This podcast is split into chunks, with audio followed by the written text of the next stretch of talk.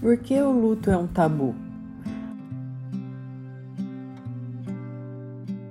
A morte ainda é vista como uma incógnita, rodeada de paradigmas da sociedade moderna.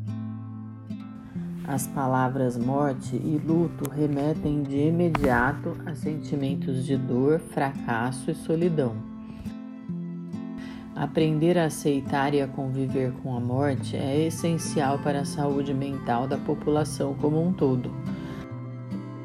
Portanto, torna-se necessário que, embora doloroso, seja discutido de forma natural entre todos. O luto, como processo individual, está diretamente relacionado ao luto como processo social. Isso porque cada indivíduo está inserido em uma sociedade que exerce influência direta sobre os sentimentos e comportamentos gerados pela morte de uma pessoa.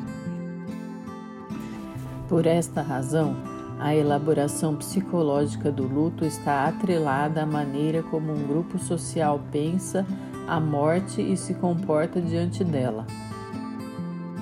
Em uma cultura que vê a morte como parte natural da vida, os lutos tendem a ser menos sofridos. Em outra, que percebe a morte como o afastamento indesejável de alguém querido, o luto costuma ser doloroso, com sentimentos intensos.